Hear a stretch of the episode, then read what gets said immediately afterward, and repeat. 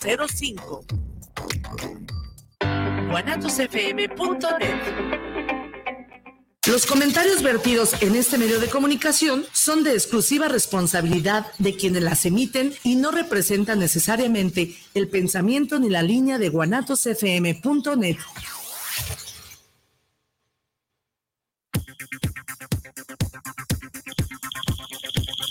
Hola, bienvenidas y bienvenidos a un espacio que se hace pensando en todos aquellos y aquellas que gustamos de aprender, crecer y evolucionar un poco más cada día, así como de aportar algo positivo a nuestro círculo familiar, a nuestro país y, ¿por qué no?, a nuestro planeta. Vamos entonces a su programa Juntos ni el matrimonio pesa, con nuestra anfitriona Viri Vargas.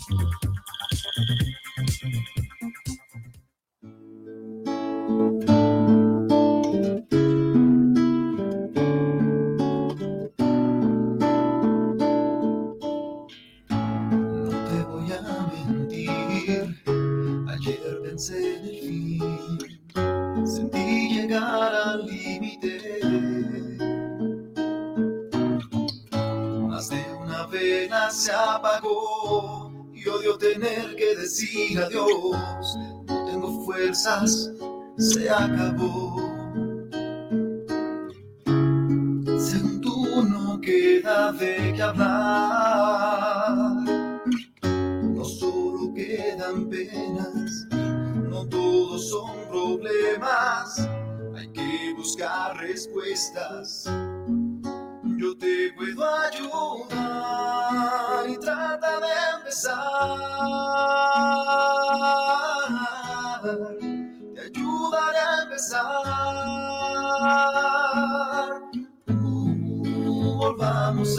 A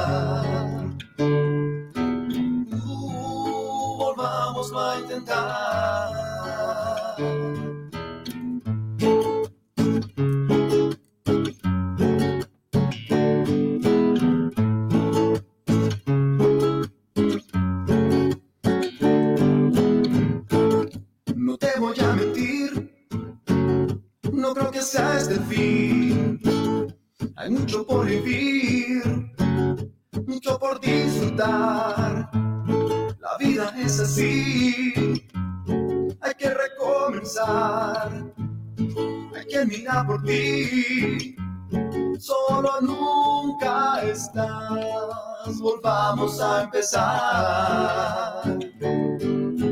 Uh, volvamos a intentar. vamos a empezar.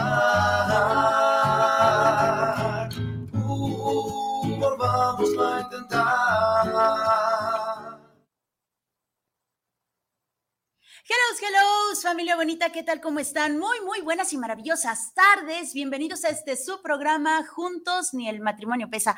Mi nombre es Viridiana Vargas, Viri para los cuates, ya se la sabe usted. Agradeciendo a la mejor radio por internet que es Guanatos FM que nos tiene al aire y por supuesto usted el favor de su atención.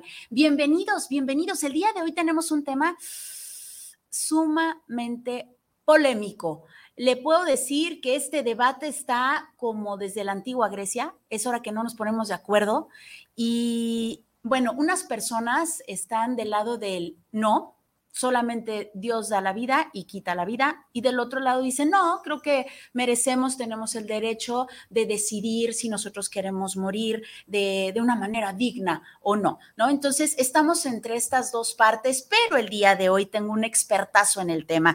Es la segunda vez que nos visita y bueno, le platico un poquito de él. Él es licenciado y maestro en bioética y también es abogado, maestro y doctorante en derecho.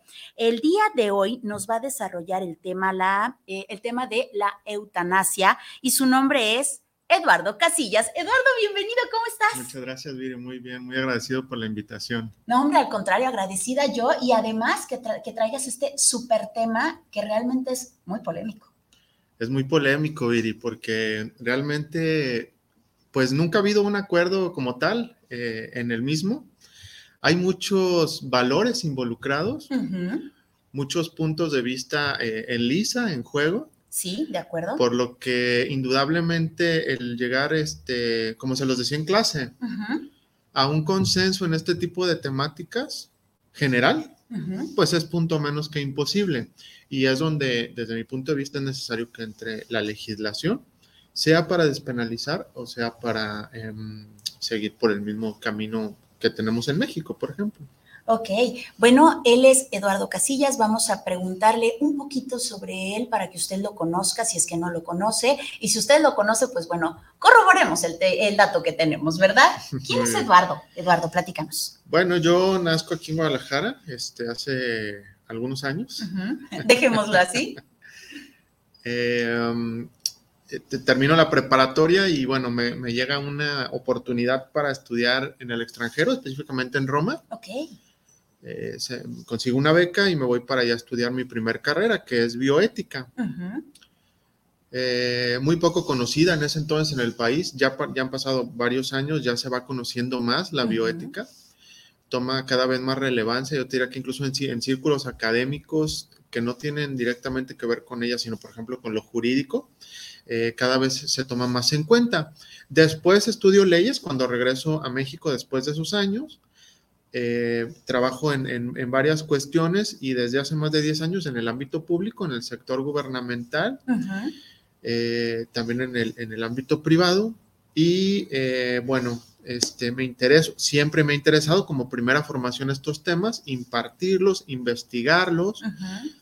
Y es así que, bueno, también en- ahí en el Centro San Camilo, donde, donde este, no- nos hemos eh, conocido en la parte académica, eh, impartimos, entre otros temas, este de la eutanasia. Así es, y pues bueno, qué bueno que tocas el honorable Centro San Camilo, porque en efecto mandamos un saludo y un besote a todo el personal maravilloso, a toda la familia camiliana, ya somos una gran familia, y pues bueno, muy en especial a los maestros de la maestría en tanatología educativa y por supuesto a nuestros queridísimos amigos y compañeros. Besotes a cada uno de ustedes, y así es, efectivamente, eh, es un tema muy reciente en clase. Eh, híjole, hay mucha polémica, repito, hay muchos, mira, por ejemplo, para mencionar a alguien que adoro y que además es familia Guanatos, Ivania, mi preciosísima tan amiga, ella, por ejemplo, dice que cre- creo que es necesario esto de la eutanasia porque hay mucho de manera energética, hay mucho que curar, hay mucho que sanar, ¿no? Entonces, no está padre cortar la vida.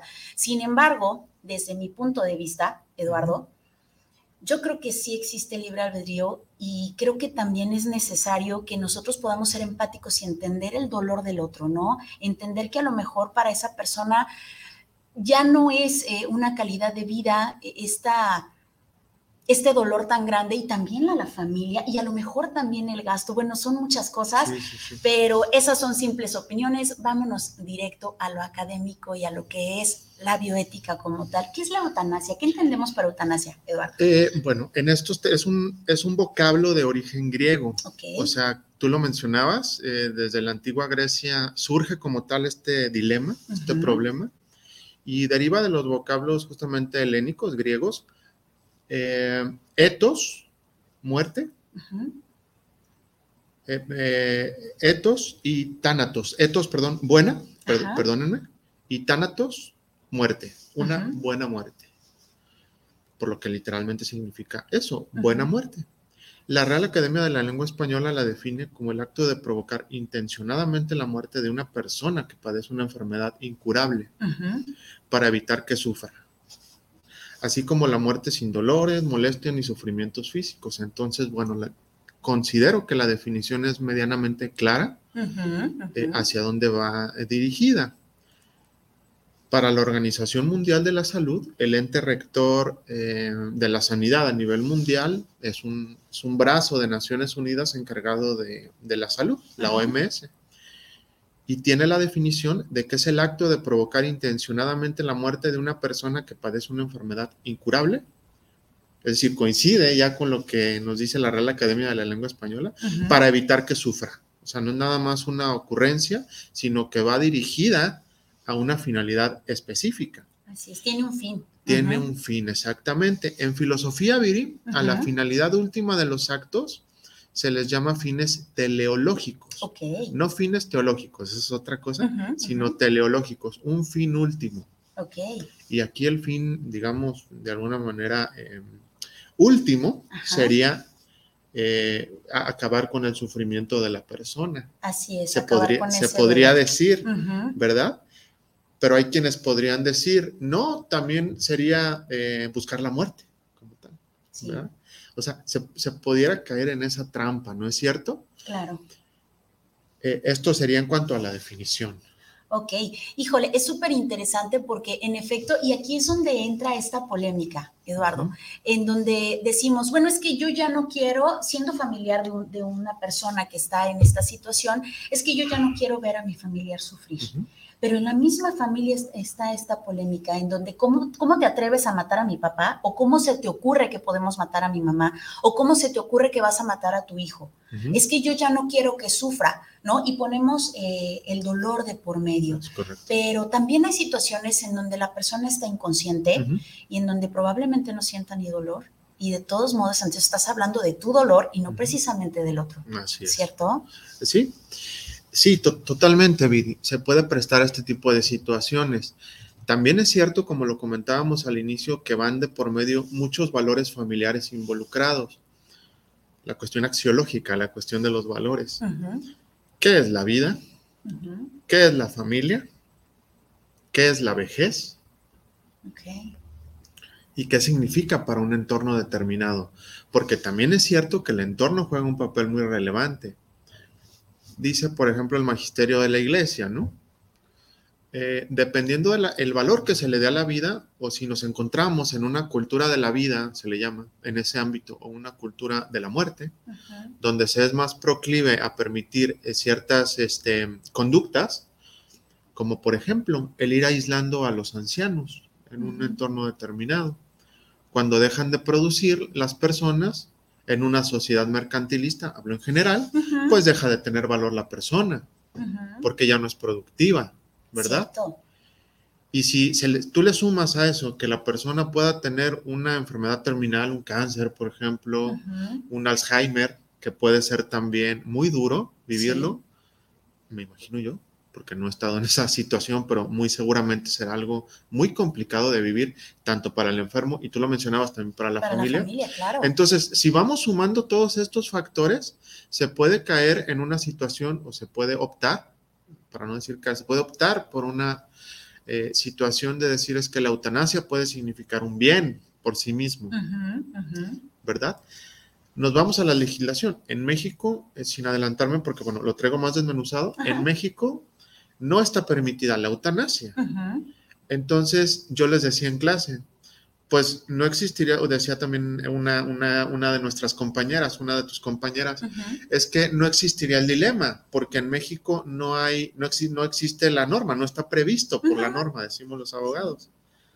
Est- Estoy de acuerdo, en la parte jurídica pudiera ser así, pero en la parte bioética, eh, en un, en un estudio bioético, eh, pues sí da para mucha discusión, ¿verdad?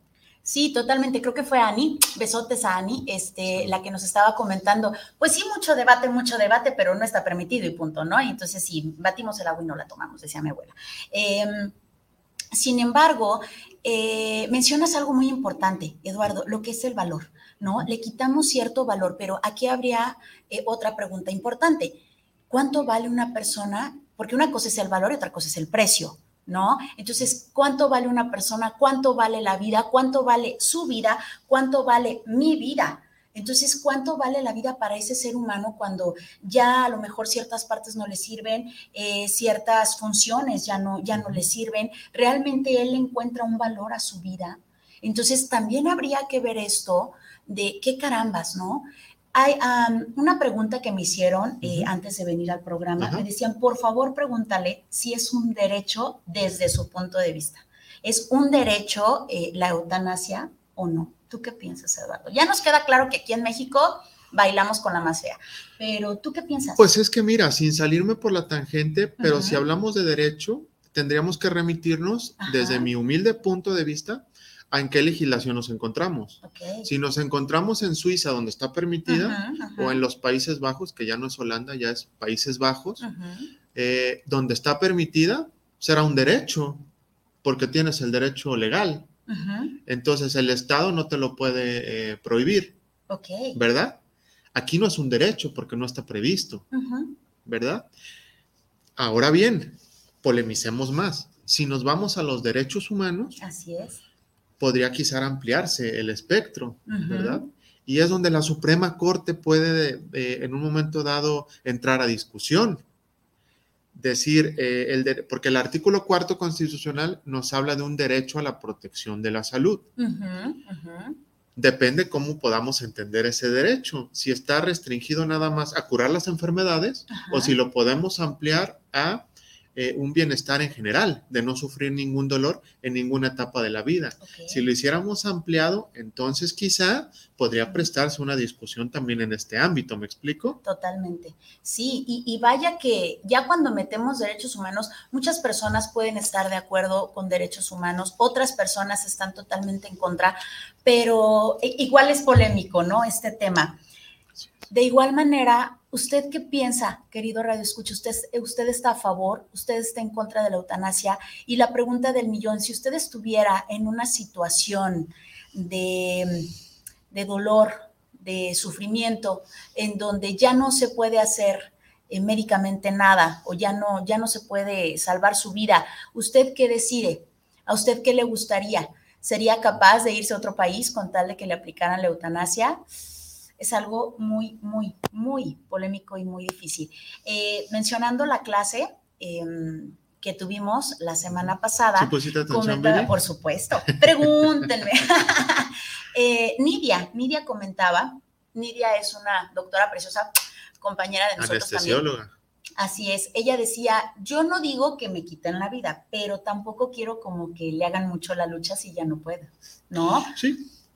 Y en ese sentido, tenemos en México, eso sí está previsto, la voluntad anticipada, la ley de voluntad anticipada en la. Ciudad de México, ya no Distrito Federal, ya Ciudad de México, está prevista de 2007. Ok, eh, si no me equivoco. Entonces, bueno, esa cuestión sí está prevista, prevista, perdón, eh, de índole más general o más específica, es se remite o significa dejar establecido en un documento con validez legal, eh, si tú estás en una situación límite, eh, en una enfermedad terminal, los médicos determinan que ya tu patología no tiene cura, optar por eh, prescindir de, por ejemplo, estar conectado a un aparato de manera indefinida. Eso no es eutanasia. Ahí tú estás haciendo uso de un derecho que está vigente en el país, ahí sí, para dejar establecida tu voluntad anticipada en un sentido o en otro. Para que le quede más claro a la audiencia, Eduardo, ¿cuál sería la diferencia en este ejemplo, por ejemplo, eh, válgame la, la redundancia, el- en qué momento ya no es eutanasia? Porque si de todos modos desconecto a mi, a mi familiar, porque si de todos modos desconecto a mi paciente, ¿en qué momento ya no es eutanasia? Mira, Viri, los, eh, así como establecer un momento en específico puede volverse complicado. Ajá. Ciertamente los, eh, los, ¿cómo se le llama? Los, sí, una vez más, los límites entre un concepto u otro pueden parecer a veces muy difusos. Ok. Se los he reiterado también en, en clase y los bioticistas lo escuchamos frecuentemente. La bioética se sitúa en el ámbito de las intenciones. Eh, también está, por ejemplo, el concepto de doble efecto. Ok. ¿verdad? Si tú tienes un paciente terminal en un nosocomio, en un hospital, que tiene dolores terribles, un cáncer, no sé, de colon, un cáncer eh, Páncreas. de páncreas, que dicen que es de los más dolorosos, tú puedes, eh, con, con la anuencia de él, si está previsto, o de los familiares, o de la esposa, si está casado del esposo, darle un sedante al paciente para aminorar su dolor. Tú no estás buscando acortar la vida, tú estás buscando aminorar su dolor. Ok. Pero hay ciertos fármacos, no pongo ejemplos específicos, o hay ciertos métodos terapéuticos que pueden tener un doble efecto Ok. de aminorar la vida al administrárselo. Entonces se da el doble efecto. Tú no buscabas que, la- que- que el paciente falleciera o que tuviera una vida más breve. Buscabas que ante una situación límite del dolor, eh, aminorar su, eh, su, su- su- su sufrimiento Claro. en un sentido más amplio, ¿verdad? Pero por un doble efecto se da eso. En una voluntad anticipada, yo aquí eh, no vería un doble efecto. Aquí lo que se está buscando en- con la ley de voluntad anticipada, la persona está optando por hacer uso de su derecho Ok.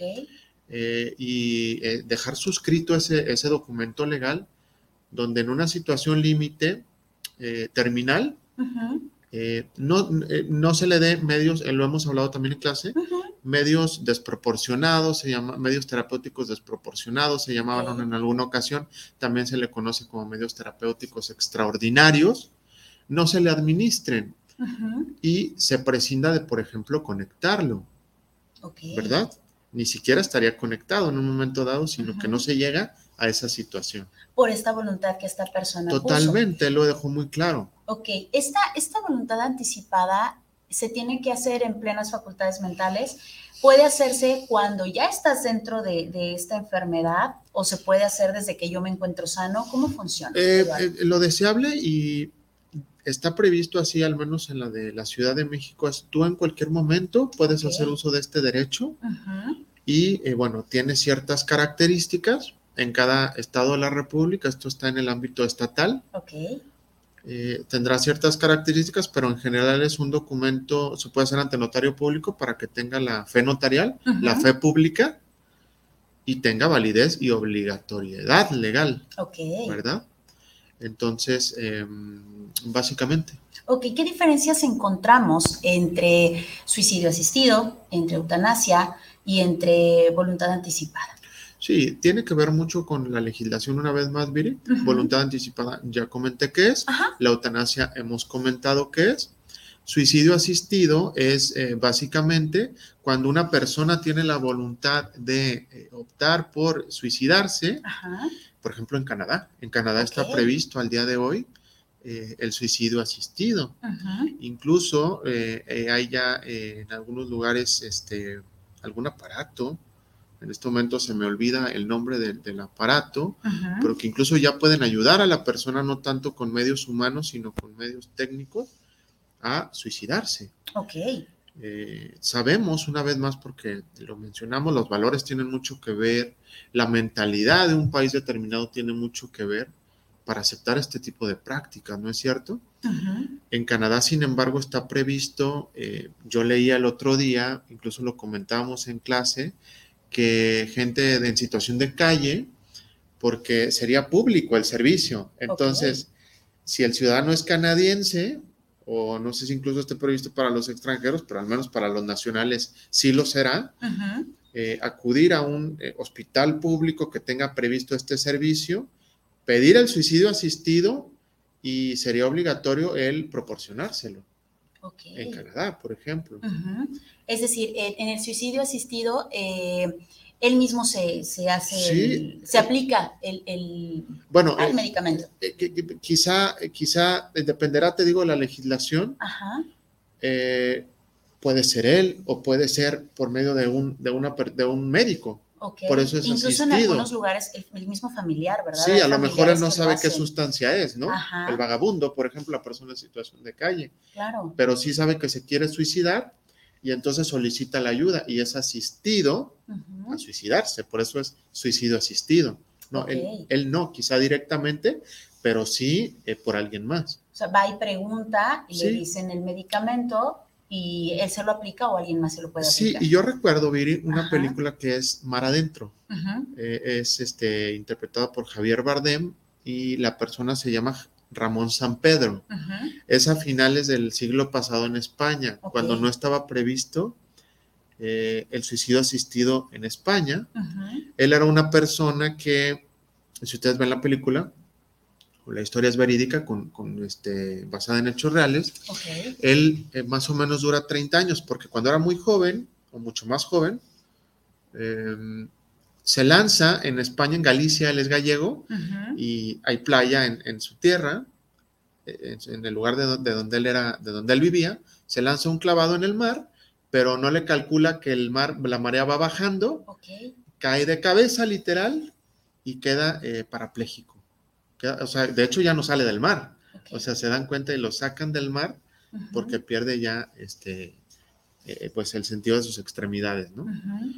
Entonces dura 30 años postrado en una cama eh, no estaba previsto en España, como ya lo mencioné, esa situación del suicidio asistido ni de la eutanasia. Y se- bueno, según la película, se- según la historia, eh, en un momento dado su novia, la novia que él tenía porque tenía novia, lo asiste al final de cuentas para suicidarse, pero de manera este, Pero duró clandestina. 30 años. Clandestina, porque no estaba previsto, Estaba- uh, ¿verdad? Ujú. 30 años duró así. Nada, él nada más movía los ojos, los ojos. O sea, tenía conciencia. Por totalmente, era to- totalmente consciente. Híjole. Entonces, eh, yo recuerdo que incluso, bueno, va gente de la iglesia a tratar de convencerlo y tal. No es bien recibido el personal de la iglesia, eh, por él, que además era una persona atea, según la Mm, historia. Ok. Entonces, eh, bueno, toda una historia en ese sentido, ¿no? De Ramón Sí. San Pedro. Ok, ¿cómo dices que se llama la película? Mar adentro. Mar Adentro, reco- Ajá. recomendadísima, por si usted no la ha visto, híjole, véala, y si ya la vio, véala desde este punto crítico, véala desde este punto de, Sí. del suicidio, ¿no? Sí. En donde analice, analice, y, y se ponga incluso en el lugar de la persona, ¿no? ¿Qué haría yo? ¿Qué desearía? Repito, hay personas que dicen, no, es que hasta que te llegue tu hora, pero si te pones a pensar, si te pones en su lugar, Eduardo, dices, ¿y cómo para qué? ¿Para qué estar aquí 30 años en donde solamente puedo mover mis ojos? Estoy consciente, yo era un hombre activo, yo era un hombre deportista, yo tenía una vida. ¿Esto es vida? O sea, vivo porque tengo un nombre, un número de cuenta, carnet electoral, respiro, o sea, Como diría vivo por eso, ¿no? así es, o sea, vivo realmente por eso. Sí, y yo recuerdo que él en algún pasaje de la película, la vi hace tiempo, Ujú, tiene un sobrino que lo visita mucho, que lo frecuenta mucho ahí en su habitación. Y este, no recuerdo si al sobrino o alguien más, Ajá, le dice que para él es una quimera, o sea, una utopía, este, pararse a la ventana a ver el amanecer, por ejemplo. claro. Y que él cuando tiene sueños, se sueña así, o sea, oyendo a la playa, ¿no? Claro, Este, o lo que tú me digas, para mover el brazo para agarrar un vaso de agua, exacto. con toda la conciencia, además. Perdón que sea tan específica y tan explícita, pero hasta ir al baño y hacer limpiarte, ¿no? O sea, imagínate. Sí, o sea, to- prácticamente todo. Incluso tenía un sistema este, para contestar el teléfono, ¿no? Para contestar el teléfono eh, con voz, con- era con voz, si no mal recuerdo. En fin, entonces son situaciones muy puntuales, sí. Sí. O sea, de una, de una gente en estas situaciones con toda la conciencia de su situación, Ok. lo cual entonces definitivamente puede volver más crítico un, un- bueno, un- una situación determinada, ¿no es cierto? Sí, totalmente. Hay otra película, no recuerdo el nombre, pero es un, es un soldado de guerra Ajá. en donde cae en un, no sé cómo se llaman, pero es una bomba, truena la bomba, y entonces la persona Una trinchera. Así es, adiós extremidades. Entonces queda solamente el cuerpecito, el tronquito, y su rostro incluso se le desfigura. Em, lo tienen vivo por medio de, de estos eh, como cables, se puede decir, ajá. mangueras. Ajá. Pero y él es entonces consciente. él es consciente. Y entonces empieza, pero ya no puede hablar porque su, su rostro se desfiguró. Y entonces eh, les empieza a hablar en clave morse les pide de favor que lo maten. O sea, ¿qué necesidad hay cuando eh, los soldados le, le aplauden? "Eh, es un, un guerrero, ¿no? Héroe de guerra. Exacto, un héroe de guerra. Qué padre, y lo tienen pues firmes. Cuando él dice, esto es un asco, o sea, esto no es vivir, y la enfermera que lo asiste es la que se da cuenta que está hablando en clave morse. Entonces dices, híjole, claro que te pones en su lugar y dices, ¿qué carajos? ¿Cómo para qué, no? Sí, sí, sí, sí, sí, sí. Es- Ese Sí. es durísimo, Eduardo. Sí, eh, totalmente. Y entonces mm, es cuando nos podemos confrontar, bueno, quien les habla tuvo una formación en el Vaticano desde el punto de vista laico. Hay documentos que hablan sobre, este, sobre esta situación. Por ejemplo, una es la es en latín, pero es la Jura et Bona, Ajá. tal cual, con I latina, y Jura et Bona, eh, es decir, sagrada y buena, referente Ok. a la eutanasia. Es un documento muy breve que se puede descargar en castellano en el sitio del Vaticano, totalmente gratis, el PDF, y ahí te da las directrices generales sobre, teóricamente, qué piensa la iglesia sobre este tema. Yo siempre he dicho, siempre he tenido la convicción de que en ciertos temas siempre será bueno, trato de explicarme, tener un telón de fondo Ok. Sobre ciertas situaciones, aborto, eutanasia, fecundación in vitro, Mm, eh, ujú. procreación artificial, todos estos temas tan polémicos socialmente hablando, en todos estos temas la iglesia es muy clara y tiene sus documentos y sus puntos de vista, que al menos a los que somos creyentes nos pueden servir para tener eso. Me gusta esa comparación, el telón de fondo de a qué remitirnos, de a qué nos dice. Eso es la cuestión objetiva. Ajá. Pero por otra parte tenemos la cuestión subjetiva, que son las situaciones concretas y que nos llevan, pues sí, por eso se les llama situaciones límite, a, en un momento determinado, este, cómo, cómo se actuaría, ¿no es cierto? O tratar de ponernos en los zapatos de la persona. Y por eso ha surgido, si tú me permites mencionar, algunas otras ramas de la bioética, Ajá. como son, por ejemplo, la casuística que va caso por caso, caso por caso, como ciertos santos de la iglesia, como San Juan de la Cruz, por ejemplo, así lo hacía, así iba caso por caso. O sea, no tener derechos o, eh, mejor dicho, eh, directrices tan fijas y tan inflexibles, sino caso por caso, cómo se puede ir estudiando la situación. Claro. Creo que son muy valiosas también. Sí, totalmente. Y esto me recuerda, Eduardo, a las personas que, por ejemplo, eh, se casaron a la iglesia y que necesitan revisar el caso porque desean un divorcio. No se llama divorcio como tal, no recuerdo el nombre exacto, pero sí. Entonces, revisan tu caso y entonces sí se te da, van a, a un juicio y entonces Ujú. dicen, no, sí, sí se vale y esta persona se puede volver a casar Sí. a la iglesia, ¿no? Sí, es invalidación del matrimonio. O sea, porque para que el matrimonio sea válido, eh, entramos ya a ámbitos como el derecho canónico, desde el cual no soy especialista, pero bueno, el matrimonio debe consumarse, ¿no? Eh, debe existir un respeto, por ejemplo, mencionemos eso. Eh, si, hay un- si, no- si ya no hay un respeto, si está comprobado que la persona, por ejemplo, sufre maltrato, Ujú. O los hijos sufren maltrato, por ejemplo, pues a lo mejor ya no puede ser válido, no sé. O sea, Sí, son claro. situaciones muy específicas. ¿no? Así es. Otro punto, si mal no recuerdo, es si la persona eh, es homosexual. Eh, otro punto es si se casaron sin amor. Es, es otro punto importante, pero bueno, ese es otro tema que luego lo invitamos a Es hablar de esto. tema. Así es. Pero, pero bueno, salió porque precisamente la iglesia sí está abierta, porque hay personas que dicen, no, es que son muy cuadrados y muy cerrados, créame usted que no, pero tienen su, su pensamiento, tienen sus, sus bases, y con base a esto, eh, ¿qué, qué- qué- qué nos puedes decir de, mm, de la eutanasia? ¿Qué piensan ellos de la eutanasia en este documento que, que comentas, Sí, eh, respecto a lo primero que mencionabas, ahorita nos vamos a la Yuret Buena, pero la iglesia. Viri, es una institución milenaria. Digamos que la iglesia no piensa en años, piensa en siglos, Sí, piensa en siglos. Y en eso va muy adelantado incluso respecto a los países, imagínate. Tiene una visión, eh, en- o sea, secular, de siglos, Sí, de, de al menos sí, al de décadas para arriba, ni siquiera de años.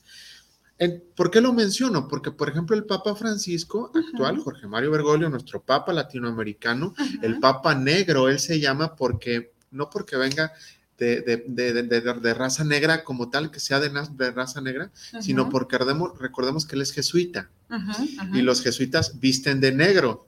O sea, eh, eh, por eso se le llama el Papa Negro. Él se incluso se, se, se- autoproclamó, se- ha autoproclamado de alguna manera, o lo han, lo han proclamado de esta forma, ¿verdad? Ajá. Y él ha dicho, en algún vuelo internacional lo mencionaron, lo recordarás, le preguntaron sobre los homosexuales Sí, y dijo, ¿quién soy yo para condenarlos? claro. Y Hubo un escándalo, ¿no? Porque como el líder de la iglesia, sobre todo los sectores más conservadores de la iglesia, Totalmente. Eh, que, que lo han, que lo han condenado, eh, hay una guerra incluso subterránea contra él en la iglesia para minarlo desde hace años, para irlo, eh, hay grilla pues, dentro de la iglesia hay grilla también contra él, porque ¿cómo el Papa dijo esto, no? O sea, Claro. pero a ver, remitámonos al Evangelio. Jesucristo no condenó a la prostituta, la perdonó, Claro. nada más le dijo, no peques más, Sí. ve y no peques No más. vuelvas a pecar. Yo te Ajá. perdono. Entonces, a ver, eh, el Papa nada más dijo eso, yo no soy quien para condenarlos. No está abriendo la puerta a ordenación de homosexuales. Hace unos días la iglesia se volvió a, a- a este, a- porque sigo mucho pues esta temática, a, a pronunciar sobre la no ordenación de mujeres. O sea, Sí. dice, no son los tiempos, este, no son los tiempos todavía de esto, pero sin embargo el Papa Francisco se ha abierto la puerta a que encabecen ciertas congregaciones de obispos, por ejemplo, o eh, dicasterios muy importantes por mujeres, lo cual nunca se había visto, era impensable. ¿A qué voy con esto? A que poco a poco la iglesia se va adaptando a lo que se le llaman los signos de los tiempos. Entonces, eh, toda vez que tiene esta visión secular. Pues poco a poco se va actualizando, no lo puede hacer de golpe, Viri. Claro, porque si aún así, haciéndolo despacito, tenemos esta grilla de la que mencionas, imagínate si cambia de fregadazo, ¿no? Como se dice. Se causaría un cisma. Viri. Totalmente. Una, una, una reforma quizá al nivel de, eh, no sé, de los- la época de Lutero, por ejemplo. ¿verdad? Sí, y aquí estamos eh, observando, viviendo a un papá más humano y menos fanático, ¿no? Un, papá realmente que, que- que es humano y que puede observar a su, a su, otro, a su- humano como a rebaño. ¿no? Porque también ha dicho, Viri, eh, palabras más, palabras menos, y tiene que ver con el tema que estamos tratando en general de eutanasia, de la vida en general. Sí, Eh, bueno, ¿quién soy yo para condenar? Este, y estar, estar un poco, se me fue la idea como tal específica, ahorita me acuerdo, pero en general, eh, no condenar, o sea, estar abiertos, ya recuerdo lo que iba a comentar, no concentrarnos en la paja en el ojo ajeno de acuerdo. o en estos temas en particular, Viri, tan finos, tan delicados, eutanasia, aborto en ciertas situaciones de violación, ¿verdad? No condenar en general. No somos quien para condenar, nos dice, sobre todo el actual Papa. Que no es ir en contra de lo que nos dice la Iglesia a lo largo de los siglos. O sea, ojo, una cosa es no condenar y otra cosa es desacreditar lo que han dicho sus antecesores. No lo ha hecho De acuerdo. porque ciertamente Juan Pablo II, Benedicto XVI, sentaron las bases que tenemos hoy para quienes somos creyentes y quienes no son creyentes también, saber a qué remitirnos, pero no condenar. Es decir, él se ha ido a problemas más, más visibles, más generales. Cambio climático, con la encíclica Laudato Si de 2015. Eh, No, ta- no, no solo cambio climático, cuidado del medio ambiente de la casa común, que es un término que él este, acuñó, o sea, es de Francisco, este término de casa común, Casa común. cuidar la casa común en la que estamos, nuestro único hogar, el planeta Tierra. Después, en 2020, más recientemente, con Hermanos Todos, Fratelli Tutti, que nos dice de que, eh, bueno, lo hemos incluso mencionado en clase, el tema de la pandemia nos vino a recordar que estamos en una situación en la que no estamos tan globalizados como pensábamos, ¿eh? Exacto. Y no estamos tan cerca unos estados de otros como pensábamos. Ni las fronteras son tan fuertes como pensábamos. No, y si no recordé, ni los tratados de libre comercio son tan útiles. Y si no, Viri, recordemos la crisis de respiradores en la pandemia. Sí. recordemos supuesto. esa crisis. Recordemos la crisis de cubrebocas. Sí. Los países se los peleaban, ¿eh? Para sus Los ciudadanos. oxígenos y demás. Ajá. O sea, primero los míos, ¿eh? Y después hablamos. Incluso las vacunas, que a pesar de que fueron tan criticadas, también fueron muy peleadas. y fue un motivo de confrontación internacional. Primero Estados Unidos o primero China, quién la saca primero, quién la distribuye primero. ¿A quién se las aplicamos primero? Ajá. Y China supo jugar muy bien ese papel. Eh, recordemos que Trump era el presidente Sí. y Trump decía, no, eh, acuérdate, eh, este, great, make, make America great again. O sea, primero hagamos Estados Unidos grande, primero Estados Unidos. Entonces China ha jugado muy bien ese papel de apoyar y de, y de, y de buscar alianzas con países de América Latina, con países de África, eh, para irse posicionando, ir apoyando, pero él también ir buscando sus propios intereses. Sí, En como el ganar, ganar. exactamente. Entonces, es una, es una situación, nos dice Francisco, que nos vino a recordar que el neoliberalismo que el libre mercado como lo conocemos, pues ya dio de sí. O sea, hay que buscar nuevas alternativas, eh, hay que buscar nuevas propuestas. Claro. No un comunismo, no, eso ya también vimos que no dio de sí desde hace más de 30 años cuando cayó el muro de Berlín, pero algo nuevo, algo nuevo, algo novedoso, y eso exige de la academia eh, nuevas propuestas, nuevos estudios, nuevas investigaciones, y también en nuestro propio ámbito. Claro, y para que exista esto nuevo necesitamos tener mentalidad abierta, necesitamos tener, vaya, tal cual, apertura de mente para poder generar estas nuevas ideas y poder generar estas nuevas propuestas, en donde yo no me tome personal lo que me están diciendo, en donde yo no me sienta aludido, lastimado, ofendido, etcétera. ¿No? Así es. Y volviendo al punto de la eutanasia, Ajá. con el documento que nos comentabas, Ajá. ¿Qué nos, ¿qué nos puedes decir? ¿Qué piensa la iglesia de esto? Palabras más, palabras menos, Viri, eh, no sí. lo tengo aquí a la mano, este, eh, eh, me falló el internet No en te este preocupes, momento. de lo que te acuerdas más o menos. Pero básicamente se refiere a que, bueno, la vida es sagrada, eh, la vida en ningún momento puede ser puesta en duda, ni siquiera en situaciones límite. Claro, habrá que decir que este es un documento, Viri, de 1980. Han pasado más de 40 años. Sí, Las cosas han cambiado, la ciencia ha cambiado, hay incluso nuevos padecimientos. sí. El COVID-19, por ejemplo, Lo más nuevo. que saturó los hospitales. Sí. saturó los hospitales e incluso en el ámbito bioético ah, hubo eh, situaciones límite, dilemas, documentos que decían que ante, eh, por ejemplo, pasó en España y en Italia, ahí sí pasó, aquí no pasó como se pensaba. Que se sobresaturaran los hospitales, o sea, que fuera una marea. Sí Ujú. hubo situaciones muy delicadas, claro Sí. que las hubo, Sí, sí, sí, había videos de ello. de había hecho. videos, sí, Sí. los hubo, pero no, no esa marea que se temía, como sí fue en España y en Italia, donde les llegó primero la pandemia. Ok. me remito a marzo de 2020, febrero de Ujú, 2020, ujú. y se tuvo que optar este, a qué pacientes desconectar o no del respirador, eh, quién debía vivir o quién no. Incluso se crearon ciertas escalas de, eh, eh, de qué personas, este, con qué características debían de vivir o con qué edad se debía desconectar antes o no ante un joven. Sí, qué fuerte. Entonces fue algo muy fuerte. Totalmente. porque ponía a los, al, al equipo médico en situaciones muy estresantes, muy estresantes. Determinar nada menos quién debía vivir y Sí, quién tomar no. decisi- una decisión tan fuerte. Tengo mi vida en tus manos. A ti te voy a desconectar, a ti te voy a permitir, o sea, ¿quién soy yo? Me imagino, digo, me pongo en el lugar siendo empática con, con los médicos. Híjole, Muy, muy, muy delicadas. Mire, eh, eh, volviendo a la Juret Bona, es un documento de 1980 relativamente breve, si no mal recuerdo tendrá 8 o 10 páginas, donde en resumidas cuentas se hace énfasis en la sacralidad de la vida humana en cualquier situación, en que el ser humano no es quien para determinar cuándo vivir y cuándo morir, que eso le compete únicamente a Dios, Adiós. eh, y que ante los avances de la ciencia y de la medicina no se puede optar por decidir en ninguna situación, una vez más, este tipo de cuestiones. Es decir, la persona debe de eh, morir de manera natural, se hace énfasis en esto.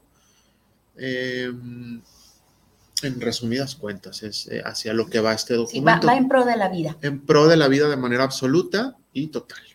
Sí, y, y justamente eh, hay momentos en donde es cierto, nos gusta de repente jugar a ser dioses, ¿no? Sobre todo en estos temas en los que ya, ya nos has comentado, en cuestión de pues, bioética como tal, de repente este aborto in vitro, perdón, este... eh, Fecundación in vitro. Es, fecundación in vitro, en donde yo juego a ser Dios, por algo esta persona no lo está, no, no puede ser mamá, y yo juego a, o yo juego a quitarte la vida, o yo juego a quitarte a, a este bebé que ya está en tu vientre, etcétera, etcétera. Y ahí es donde nosotros nuevamente entramos en polémica, en donde yo, ¿qué tan, qué tan capaz soy de bajarme de mi banquito de soy Dios y de decir, no, solamente soy un humano y espero esta muerte, o de repente decir, no, es que sabes que con todo y todo, de aquí a que a Diosito voltee y me vea y, se compadezca de mí, me quita la vida cuando yo ya no quiero vivir. Digo, es realmente polémico incluso para uno mismo. Déjese usted de estoy del lado de probidad y estoy del lado de, de libre albedrío, de si quiero mi vida o no. O sea, ya en ti mismo está este, este dilema también. Sí, sí, sí, sí, porque Viri, no solo en este tema, es el tema de esta tarde, sino en general, la ciencia y la técnica ha avanzado de manera descomunal. Sí, sí, sí. La sí. realidad rebasa incluso al derecho. Hay cuestiones en la medicina, eh, en, específico, o en la técnica en general, que se pueden realizar. Pensemos en un transhumanismo, por ejemplo, o en los androides, o en, eh, sí, en la creación de seres humanos a la carta. Esto ya es técnicamente posible, pero ¿es éticamente válido? Exacto. Híjole. Y, y una de las máximas de la bioética es que no todo lo que es técnicamente posible es éticamente válido por, por- por ello. Sí, claro, y no precisamente saludable. No lo sabemos realmente. No lo sabemos, Viri.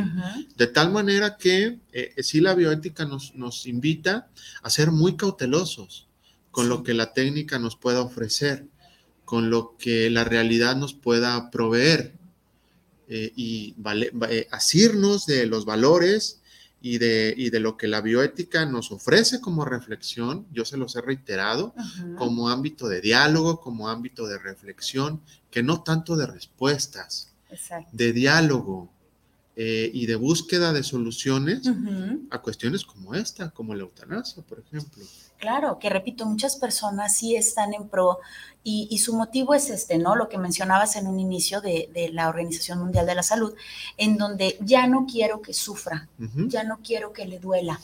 Y también estoy metido yo como, como, como familiar, ya no quiero que me duela el verlo sufrir. ¿no? Y entonces quiero que tenga una muerte digna. Eh, estuvo tan, fue tan bueno en, su, en sus años de vida productiva que no se vale que esté sufriendo así y entonces busco esta manera. Pero son maneras de pensar, Viri, que pueden hacernos caer en trampas. Exacto, exacto. Nos justo pueden hacer iba. caer en trampas porque la mente, además de que es muy traicionera, y incluso de doble moral. eh, sí, eh, tú lo acabas de decir, es que fue una persona que fue muy buena conmigo. Entonces, como tal, no la quiero, fíjate, o se puede decir, no la quiero ver sufrir. Exacto. Espérame, tú no la quieres ver sufrir, pero él no sabemos qué pueda pensar, Exacto. ¿verdad? Entonces sí podemos caer en estas trampas, eh, ¿cómo decirlo? De pensamiento. Que incluso, digo, estamos hablando de una manera muy amorosa, si usted lo quiere ver, pero también hay intereses de por medio, Eduardo, en donde si realmente eh, fuera legal aquí en México, pues probablemente más de alguna persona, pues mi mamá está como malita, me interesa la herencia, ya no la quiero ver sufrir y cuello, ¿no? O sea, es. también existe esta parte en donde no precisamente es el amor, en donde no precisamente es el dolor y puede ser un interés de por medio y ahí es donde entra esta trampa de la que hablas. Totalmente, Viri. Y por eso son temas tan delicados. Ujú, Porque si se abre la puerta a una legislación en este ámbito, se puede prestar a estas situaciones, pero además se puede prestar a abrir la puerta a otro tipo de legislaciones. Sí, pro aborto, em, Claro. una fecundación artificial este, sin ningún tipo de eh, obstáculo ético. sí. La clonación tal cual como, pues, como Sí. tal. Y, y mira, tú mencionabas otro tema, sí, porque hay dos tipos de clonación, la terapéutica o, la, o la clonación como tal, este, por el desarrollo técnico, ¿verdad? Entonces, este, tú mencionaste otro punto. Aquí en México no es legal, no, no lo es. Pero, por ejemplo, en Colombia desde 1998 sí lo es. Un país que es muy- hermano nuestro en cuestión cultural, eh, el mismo idioma, una cultura muy similar, similar, un desarrollo económico muy similar. Y pudiera ser que en México sí se prestara para legalizarse, puede ser. Puede ser. Entonces, ahí sí tenemos que tener unas bases éticas todavía más firmes, porque ya es. estaría previsto en la legislación. Pero nosotros, ¿qué pensamos? Exacto. Em, ¿Qué podemos argumentar Sí. al respecto? Sí, ¿Qué pensamos e incluso qué deseamos? ¿Qué ¿no? deseamos? Sí, hacia dónde vamos, qué deseo, qué quiero, por qué lo quiero. Habría que analizar realmente desde tus valores, desde tu educación, incluso hasta metido en la cultura, claro que sí, porque repito, en la misma familia eh, se encuentra este debate, contigo mismo se encuentra este debate. Entonces sí, a mayor libertad, mayor responsabilidad, y ahí sí tendríamos que echarle todavía más coco, ¿no? Porque como nos decía la bellísima Ani, pues digan lo que quieran, aquí no está permitido y se acabó, pero donde sí esté permitido, ahí es donde la puerca va a torcer el ramo. Así es. Eh, totalmente, decía el caso de Colombia, en otros lugares está previsto, como en Estados Unidos, en Oregon, en Washington, Montana, Vermont, California, no está lejos de México, ojo, está cerca de nosotros.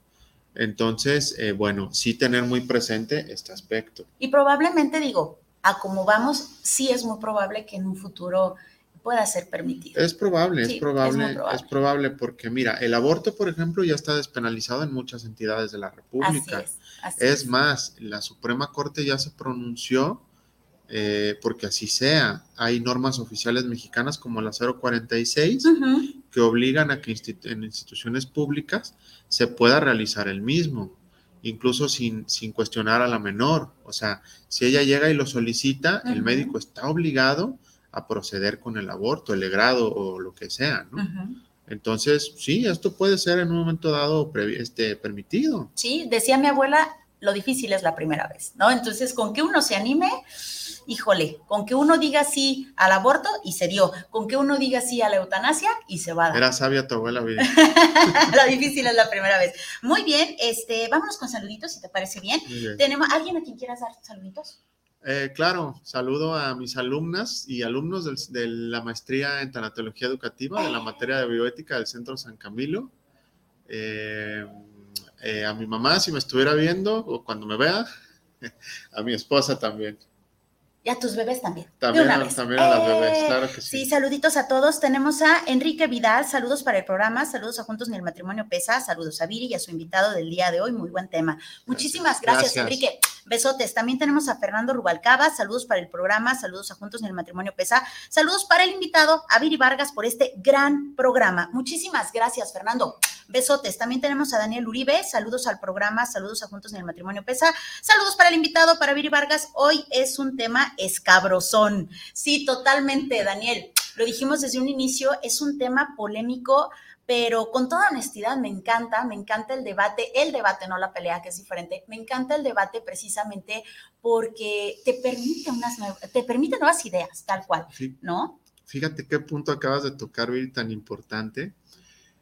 Eh, los mexicanos nos cuesta mucho debatir ideas, Viri. Sí. Creemos, somos muy sentidos, Viri, culturalmente. Y creemos que nos estamos peleando. Yo recuerdo cuando estuve en el exterior, incluso compañeros chilenos, colombianos, o sea, cer- muy cercanos a nosotros culturalmente, argentinos, decían, es que ustedes mexicanos no saben decir no, Sí, nos cuesta no, mucho sa- trabajo. no sabemos decir no y no sabemos debatir ideas. de. Entonces, claro, el debate no es estarnos peleando, No, es una confrontación de ideas. Y bueno, la bioética justamente también es un espacio para ello. Es padrísimo. Me, me encanta cuando dices en clase que es delicatessen. Me fascina, me fascina, porque es cierto, son, son temas deliciosos que no todas las personas, tristemente, y lo digo con mucho respeto y de manera descriptiva, eh, no muchas personas pueden tocar estos temas porque sí, eh, nos pueden decir jarritos de tonala, en donde sí somos, somos sensibles y sobre todo, ¿sabes cuál es la situación desde mi punto de vista, Eduardo?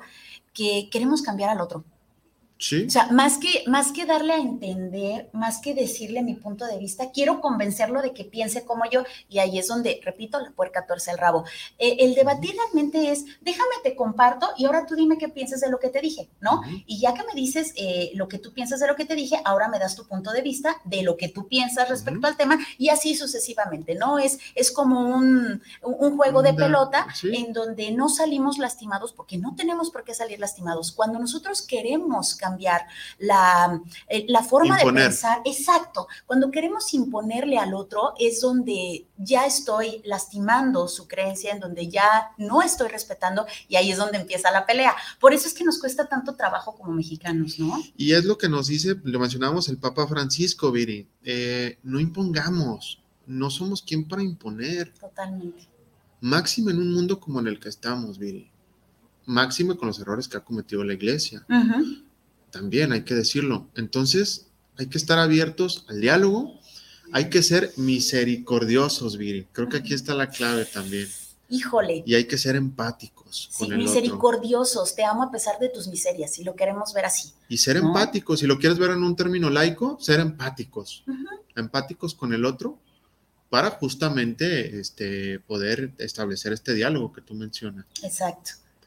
En donde podamos compartir de verdad con, con, toda la confianza, en donde no tengo por qué salir raspado, pero tampoco tengo por qué raspar al otro. Nos manda saluditos Vicky Mesa, preciosa, bellísima. Gracias por tus saludos, Saludos. tanto para el maestro como para una servidora. También Polito, Polito precioso. Nos manda saluditos, besotes, precioso. Gracias, gracias por estos saluditos. Créanme que, que les estimamos muchísimo, les queremos mucho. Ani, preciosa, nos manda saludos. Bellísima, gracias por tus Saludos saludos. También la maestra Erika, preciosa. Besotes, besotes a cada uno, de A verdad. todos, a todos. Eh, si usted tuviera la oportunidad, ojalá que algún día pueda tenerlos a todos aquí en el panel. Son personas maravillosas, tienen mucho que compartir. Todos finas personas. Sí, tienen mucho corazón, tienen mucho corazón. Acuérdese que en este programa no somos sabelo todo, somos aprendelo todo y todos tenemos muchas cosas que compartir. Y se nos está acabando el tiempo, Eduardo. Cuéntame. Ay, se fue como agua entre los dedos, Viri. Sí, caramba, nos fuimos como gordo en tobogán. Eh, cuéntame, ¿con qué te quedas y con qué quieres que se quede el público? Bueno, em, con que estos temas sí son delicados, sí son fuertes, pero no son inaccesibles. No, que, no caigamos tampoco en este error de decir, no, porque sí se cae, ¿eh? No, es que son temas muy difíciles. Eso, eso, eso ni, no hay que ni hablarlo. No, no le entiendo a esos temas, ¿no? Sí, es muy sencillo eso. Lo hemos escuchado, ¿no? No, son temas para debatir, para conocer, para informarnos, saber de qué va el tema y en un momento dado eh, estar- eh, tener las armas necesarias para tomar una decisión. Exacto. Si esto se llega a legalizar, por ejemplo, no, es el, no, es el, no es el momento, pero saber de qué va, estar sí muy firmes con nuestros valores, no juzgar a las demás personas en ningún momento y poder dialogar, establecer un diálogo, un diálogo constructivo en este y en general en los demás temas de la bioética y en general como sociedad, yo diría. Sí, fíjate que estoy totalmente de acuerdo contigo porque nos guste, no nos guste, estemos de acuerdo o no, nos compete. O sea, va más allá de si te gusta el tema o no, va más allá de si lo quieres tratar o no. Digo, se respeta, pero te compete. Entonces ya es decisión tuya si te quieres eh, informar del tema. Si no sabes, se vale decir, otra vez, somos eh, aprendelo todo. Se vale decir, no sé del tema, Eduardo, ¿me puedes explicar? Y créame, Eduardo les explica con manzanitas, ¿verdad? Le, le Bueno. entendemos muy bien. Eh, muy bien, Eduardo, pues desgraciadamente se nos acabó el tiempo. Gracias, gracias. gracias, por compartir Muchas gracias, de nuevo tu de nuevo por la invitación. ¿eh? Muy agradecido y saludos. Buenas noches a tu auditorio. No, hombre, al contrario, mil, mil gracias por la forma en la que compartes. Me encanta, de verdad. Este, este hombre es el responsable de que me encante la bioética. Ya no me gustaba, debo de confesarlo, pero ya me gusta. Así que muchísimas gracias, Eduardo. Gracias, este es tu Viri. programa y ojalá que te tengamos más veces por acá. Claro que sí, Viri, será un placer. Hombre, el placer es mío. Muchas gracias, Eduardo. Y pues bueno, agradeciendo a la mejor radio por internet que es Guanatos FM, que nos tuvo al aire, y por supuesto usted el favor de su atención. No me queda más que desearle éxito rotundo, salud absoluta, abundancia infinita y amor verdadero, cuando pueda. Tenga descanso placentero. Acuérdese que no está solo. De este lado está Eduardo, de aquel lado está Isra, de aquel lado están ustedes, de este lado estoy yo. Viridiana Vargas, Vargas, Viri para los cuates. Acuérdense, ustedes y nosotros estamos juntos en esto, porque juntos ni el matrimonio pesa. Besitos, bendiciones. Bye, bye, bye. Eh, bye. Eh.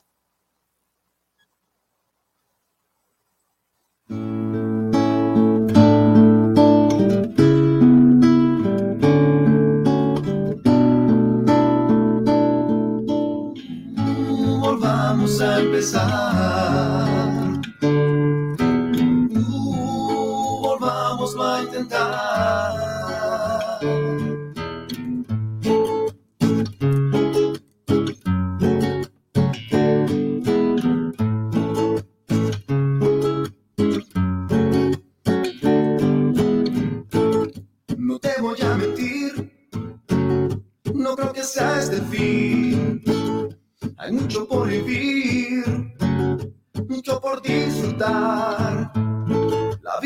Así, hay que recomenzar. Hay que mirar por ti, solo nunca estás. Muchas gracias por habernos acompañado en este su programa Juntos ni el matrimonio pesa. Deseamos que todos nos hayamos llevado algo positivo. Hasta la próxima semana.